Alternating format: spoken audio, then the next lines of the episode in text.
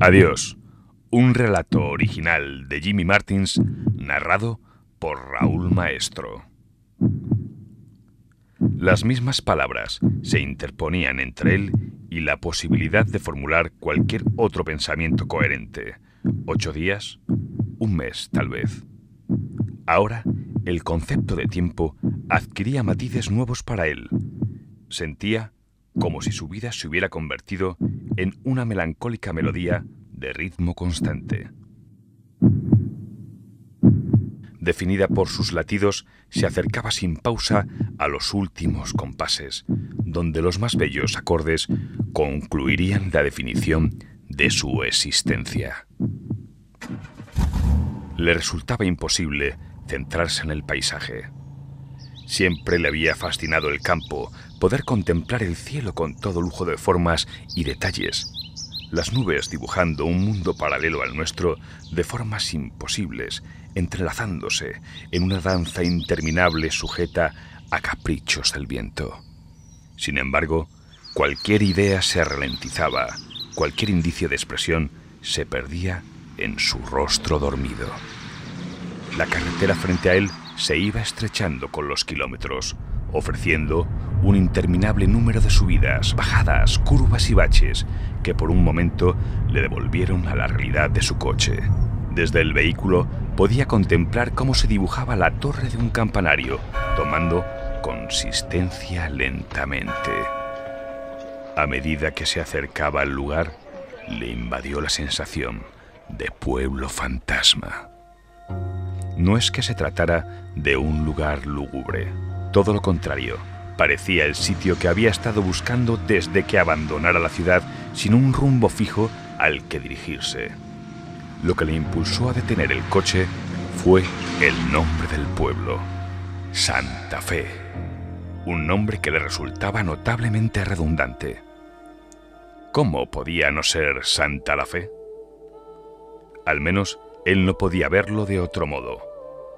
Su reciente acercamiento al significado de la palabra cáncer y a sus trágicas consecuencias le habían hecho pensar mucho en la fe, y de ese acercamiento se desprendía una única conclusión al respecto. Cualquiera que pueda creer en algo intangible, ya sea en una idea o en la noción de otra vida diferente de la que los seres humanos conocemos en este plano de existencia, sin duda merece el calificativo de persona santa. Aparcó en lo que parecía la plaza del pueblo y emprendió un lento paseo por sus calles. Dejaba que sus pies le guiasen, así lo había hecho desde que saliera de la consulta de su médico. Sin familia y con escasos amigos, decidió romper con su ritmo de vida habitual y encontrarse a sí mismo, aunque temía haberse perdido demasiado para poder encontrarse en el breve lapso de tiempo del que disponía. Necesitaba desesperadamente perdonarse por haber vivido solo a medias. De cuando en cuando se topaba con algún hombre que paseaba ayudado de un bastón, o con alguna anciana sentada a la puerta de su casa, quienes le saludaban como si le conocieran desde siempre. Aunque bien mirado, era como si siempre hubiera pertenecido a ese lugar. ¿Y si todas esas gentes fueran personas como él, que hubieran acabado allí buscando la redención los últimos días de sus vidas? Esta nueva afinidad le permitió esbozar una débil sonrisa con atención a los saludos con que le obsequiaban aquellos con quienes se cruzaba. Pronto se dio cuenta de que sus pasos le habían conducido por un hermoso camino sin asfaltar, fuera del pueblo. A su derecha había un recinto de piedra con dos enormes puertas de metal. Estaban abiertas y le invitaban a entrar. Se dejó llevar por sus pasos y penetró en el recinto. Era un cementerio. No sentía ningún impulso morboso ni pretendía regodearse en su desdicha. Simplemente volvía a sentir esa afinidad con las gentes del pueblo, solo que esta vez era con aquellos que ya habían partido. El lugar era verdaderamente hermoso. Se podía respirar la serenidad que emanaba de cada rincón. Por un momento le invadió el deseo de tumbarse y echarse a dormir junto a una de esas lápidas colmadas de flores, cruces y esculturas. Pero se dio cuenta de que no estaba solo. A unos metros, frente a él, había una mujer vestida de luto. Se encontraba arrodillada ante un sepulcro sobre el que dejó caer una rosa. Solo podía ver su espalda. Era una mujer joven, a juzgar por sus zapatos de tacón, medias, abrigo y sombrero. Todo ello de color negro. Él se acercó lentamente, incapaz de contener la curiosidad que despertaba en él aquella figura. Deseaba ver el rostro de la mujer más que cualquier otra cosa. Ella le oyó acercarse y sin volverse dijo, le encantaban las rosas, ¿sabe? ¿A quién? A Francisco. ¿Era mi marido? No, nunca nos casamos. A veces era duro, ya sabe. Este es un pueblo pequeño y la gente murmura. Ella se dio la vuelta. Ahora podía verla bien. No era una mujer estrictamente bella, pero en ese momento ningún otro rostro le habría parecido más hermoso. Tenía la piel como la leche, el color blanco en su máximo esplendor, los ojos negros como dos pozos sin fondo, a los que se sumaban la pintura de ojos negra y el pintalabios color vino. Llevaba el luto a la más álgida exaltación. Las lágrimas habían trazado sendos surcos negros en sus mejillas movidas por el ansia de realizar su aportación a tan sobrecogedora imagen de un sentimiento de duelo. Las habladurías nunca son agradables. Discúlpeme, me llamo Tomás. ¿Y usted es? Dejemos nuestros nombres aparte, ¿quieres? Puedes tutearme. Estoy cansada de tantas formalidades. Está bien. ¿Te apetece tomar un café? Discúlpame de nuevo. Se me hace extraño formular preguntas sin mencionar un nombre. Por supuesto, respondió, haciendo caso omiso a las últimas palabras de él. Me encantaría. Volvieron caminando despacio hasta la plaza del pueblo. A veces hablaban de temas triviales, a veces se permitían breves lapsos de silencio entre los dos, un silencio que no resultaba incómodo en absoluto, aun tratándose de desconocidos. Una vez en la plaza, entraron en el único café del pueblo. Ella se sentó en una mesa situada en un rinconcito, junto a una ventana. Fuera empezaba a hacer frío y los últimos vestigios de luz diurna se desvanecían lentamente. Tomás se acercó a la barra del café. Disculpa, ¿podría ponerme dos cafés? ¿Ha dicho dos cafés? preguntó el camarero, malhumorado. Sí, eso he dicho. ¿Ocurre algo? Nada de nada. Siéntese si le apetece. Ya se los llevo yo. Había algo curioso en la expresión del hombre, algo que Tomás no alcanzaba a discernir. Volvió a la mesa y se sentó frente a su bella acompañante. Bueno, ahora mismo nos lo traen. ¿El qué? ¿El café? contestó él, extrañado por su aparente falta de interés. Oh, eso. ¿Estás bien? Perfectamente. Solo pensaba. Espero no hacerte sentir incómoda. Para mí, conocerte ha sido lo mejor del día. Hacía tiempo que no paseaba sin prisas ni preocupaciones, solo pasear por el simple placer de hacerlo, disfrutando con la compañía de alguien agradable. ¿Estás casado, Tomás? No. Supongo que nunca me he lanzado a esa aventura. ¿Lo echas de menos? ¿El matrimonio? No, la compañía. Llegar a casa y tener a alguien esperándote. Ya sabes, una caricia. Charlar antes de quedarte dormido. Hacer la compra en el supermercado juntos. Supongo que sí. Sí, admitió.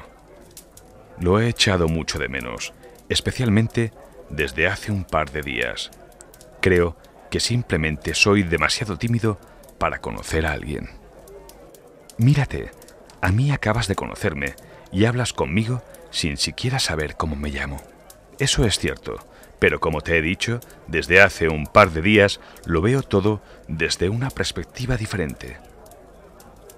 Eso está bien. En ese momento, el camarero se acercó a la mesa. ¿Marchando dos cafés? Muchas gracias, contestó Tomás. El hombre volvió a su lugar detrás de la barra. Este tipo me pone un poco nervioso, comentó. ¿Por qué? Quiso saber ella. Me mira de un modo extraño, como si pensara que estoy loco. No me gusta. ¿Lo estás? Ojalá lo estuviera. Pero dejemos de hablar de mí. ¿Qué hay de ti? ¿Vives aquí? ¿En Santa Fe? No. Solo he venido a visitar a Francisco. ¿Y a verte a ti? Claro. Tomás sonrió. ¿De dónde eres? De todas partes y de ninguna. Tengo que viajar mucho por culpa de mi trabajo. ¿En serio? ¿En qué trabajas? Telecomunicaciones, ya sabes, telefonía móvil, internet y esas cosillas. Intento que todo el mundo llegue a conectarse al futuro. De manera que estás un poco sola, al igual que yo.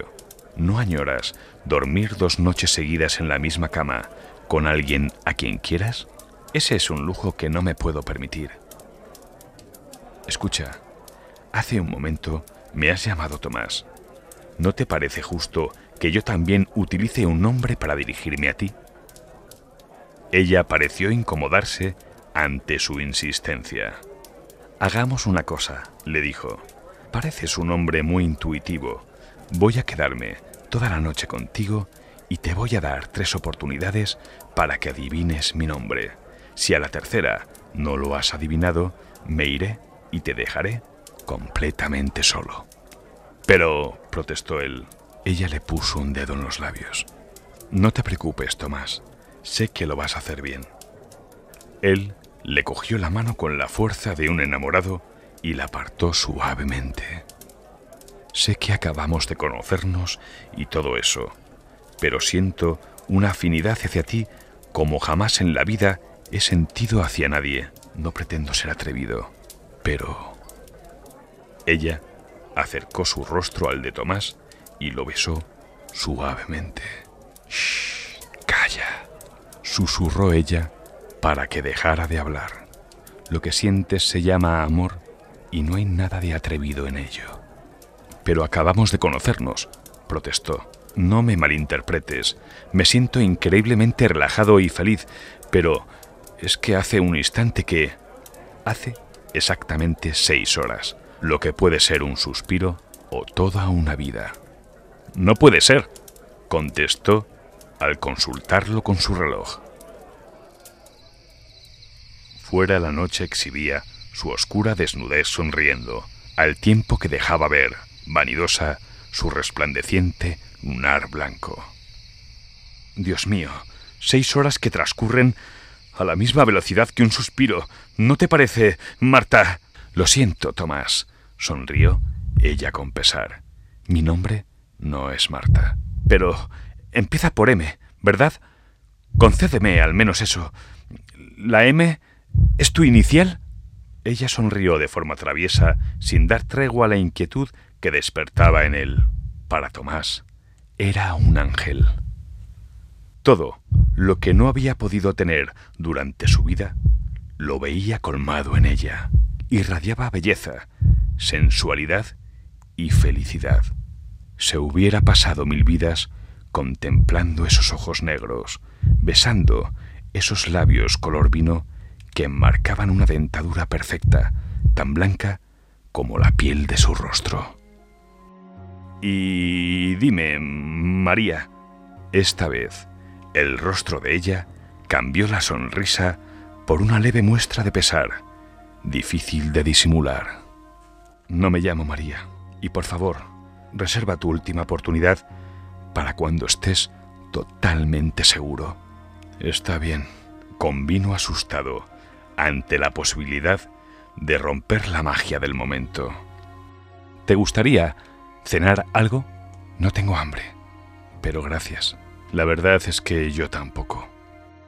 Tomás dirigió una atenta mirada a la oscuridad que reinaba en el exterior.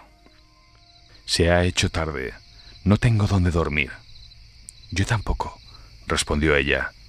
Pensaba que tal vez, dado que Francisco está enterrado en el pueblo, no saques conclusiones. Jamás he vivido en Santa Fe.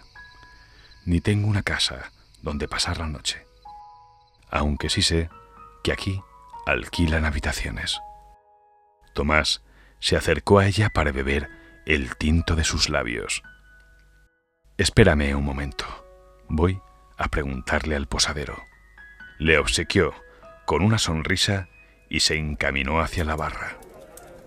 El camarero todavía le parecía un tipo muy desagradable.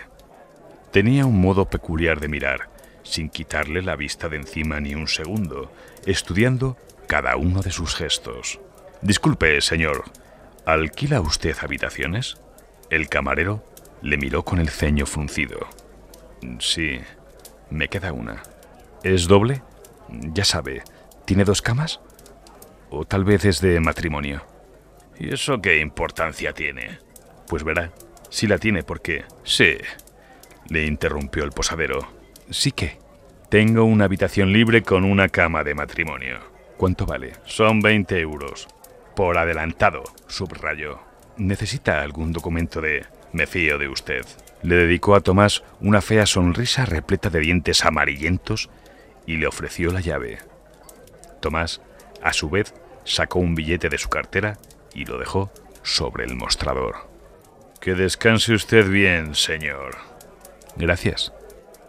A Tomás, estas últimas palabras le sonaron más como una advertencia que como una muestra de cortesía. Volvió a su mesa, donde su hermosa y críptica acompañante le esperaba. Escucha, solo queda una habitación de matrimonio con una única cama. Si a ti no te importa, podemos compartir la habitación. Yo puedo dormir en el suelo. No digas tonterías, susurró ella. ¿Por qué tendría nadie que dormir en el suelo?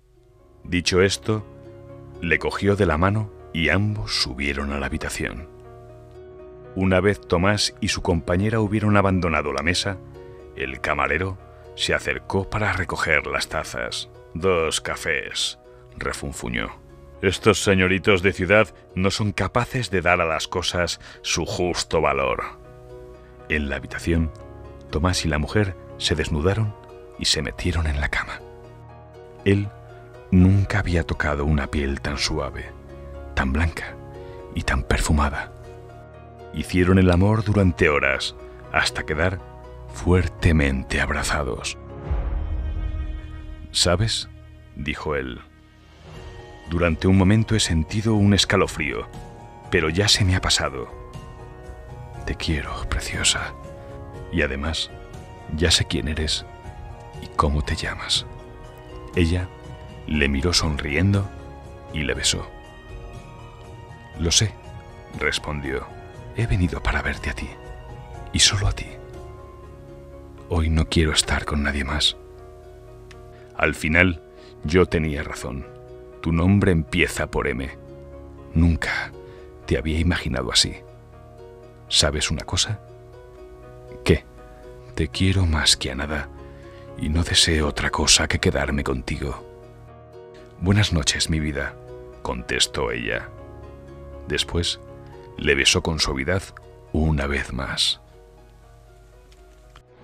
A la mañana siguiente, el camarero y el médico del pueblo desayunaban juntos en el bar. Se lo aseguro, doctor. Ese hombre me pareció raro en cuanto le puse la vista encima. Mira, que pedir dos cafés para beber solo uno. Se pasó hablando solo toda la noche. Bueno, solo o con el otro café. Ese que le digo que ni siquiera tocó. Hay mucha gente que se siente sola, Bernardo. En fin, ya no hay nada de lo que tenga que preocuparse el pobre diablo. Lo que más me llama la atención, doctor, es la expresión de felicidad que tenía cuando lo encontré. Jamás en la vida vi un cadáver con esa expresión. Ni mi padre ni mi madre tenían ese aspecto cuando murieron. Eh, pero este hombre mm, parecía feliz.